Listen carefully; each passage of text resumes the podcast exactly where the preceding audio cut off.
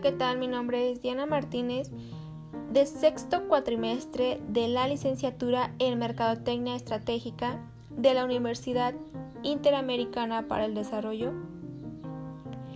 Y quiero darte la bienvenida a este podcast en el que se va a tratar el tema de relación que existe entre voluntad y libertad para comprender la estructura del acto voluntario libre. Gracias a ti por escuchar estos minutos. Siéntete muy cómodo, relájate, ve por tu té, tu café, tu copita de vino, ¿por qué no? Y quédate aquí.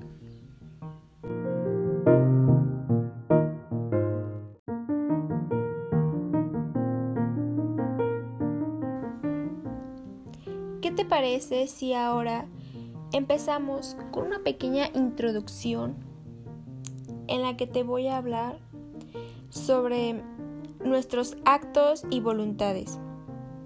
Pues bien, estos son parte sustancial de nuestra autopercepción. Nos consideramos generadores de nuestras acciones.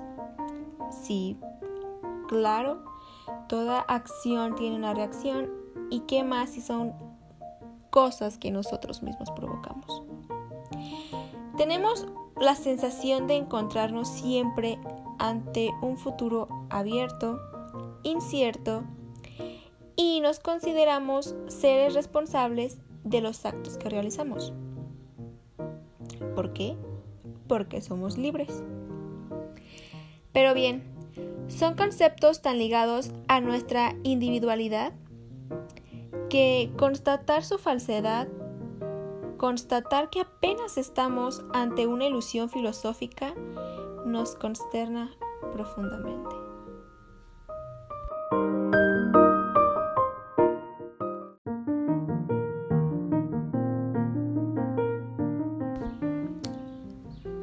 Ahora, hablemos un poco más a profundidad acerca de la relación entre voluntad y libertad para comprender la estructura del acto voluntario libre. Ok, primero que nada, hay que entender bien el concepto de lo que es voluntad y esta es la intención o deseo de hacer algo.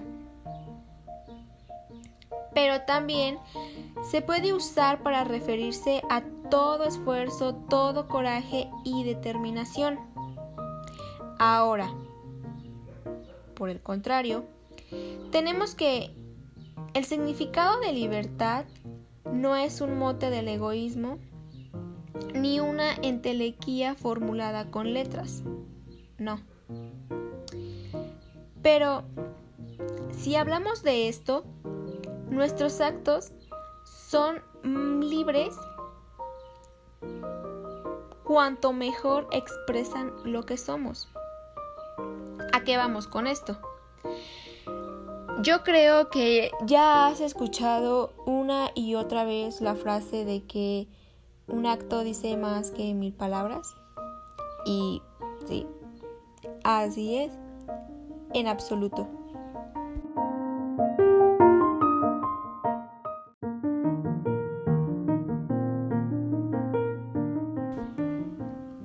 Si bien no somos conscientes del hecho de pensar o percibir, somos más bien conscientes de lo pensado, de lo que ya pasó, de lo que ya percibimos. Ahora, los actos voluntarios que conforman una realidad distinta de lo ya pensada, de lo ya percibida, es el acto libre. ¿A qué vamos con esto? A que también lo es si nos decidimos por lo pensado o lo percibido. No se trata de un acontecimiento o de un solo gesto, o quizás también no se trata de una sola acción, sino que se trata del encadenamiento de acciones y de las reacciones que decidimos que terminen siendo reales independientemente de nuestra biografía, nuestra función neuronal, circunstancias socioambientales. Porque esto no es el proceso de pensar lo que nos lleva al acto, sino que más bien es la decisión que tomamos sobre lo pensado. Bueno, realmente suena un poco confuso la manera en la que tratamos de ver estos conceptos, pero ¿qué te parece si lo vemos de esta manera? Mira, la fuerza de voluntad libera a las personas de las cadenas de su propia debilidad. Como en este caso podría ser el ejemplo de tener pereza, estar de malas o la inconstancia. Esto hace a la persona más libre, le está quitando un peso de encima mentalmente que lo libera tanto emocional como psicológicamente y le da otras libertades. La libertad exige posesión, es decir, señorío de sí mismo, porque el que no logra dominarse a sí mismo tampoco es libre. La incapacidad de controlarse a sí mismo es la peor de las tiranías. Si tú no logras tener poder sobre tus propias emociones, acciones y pensamientos, ellas van a dominarte a ti.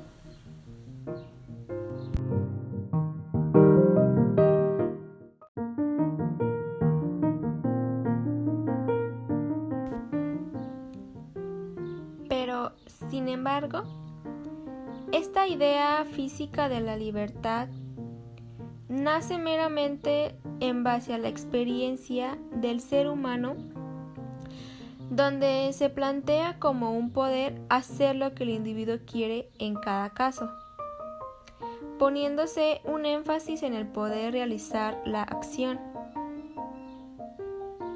Pero bueno, una manera más correcta de interpretar a la libertad es abandonar esta idea común de hacer y trasladar al plano del querer. ¿Por qué? Porque ese querer propio de cada individuo ocurre de manera libre. Es por esta razón, más que nada, que la libertad no radica la posibilidad de hacer lo que el individuo quiere. Más bien, aquí sería un caso en el que posibilita lo que es querer que sea dado sin necesidad alguna para él. Por lo tanto, en este concepto de libertad se vuelve un poco más abstracto y se entiende como una ausencia de necesidad entre lo que origina el querer y lo que viene siendo un acto de voluntad.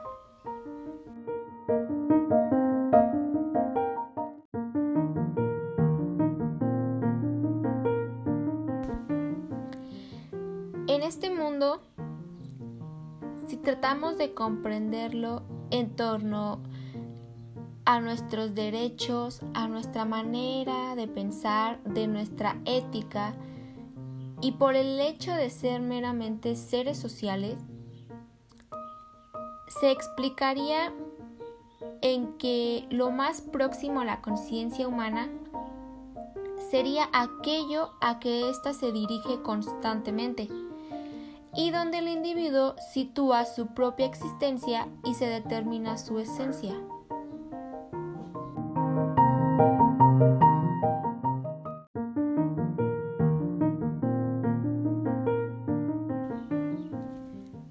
Y antes de finalizar este podcast, vamos a cerrar con una conclusión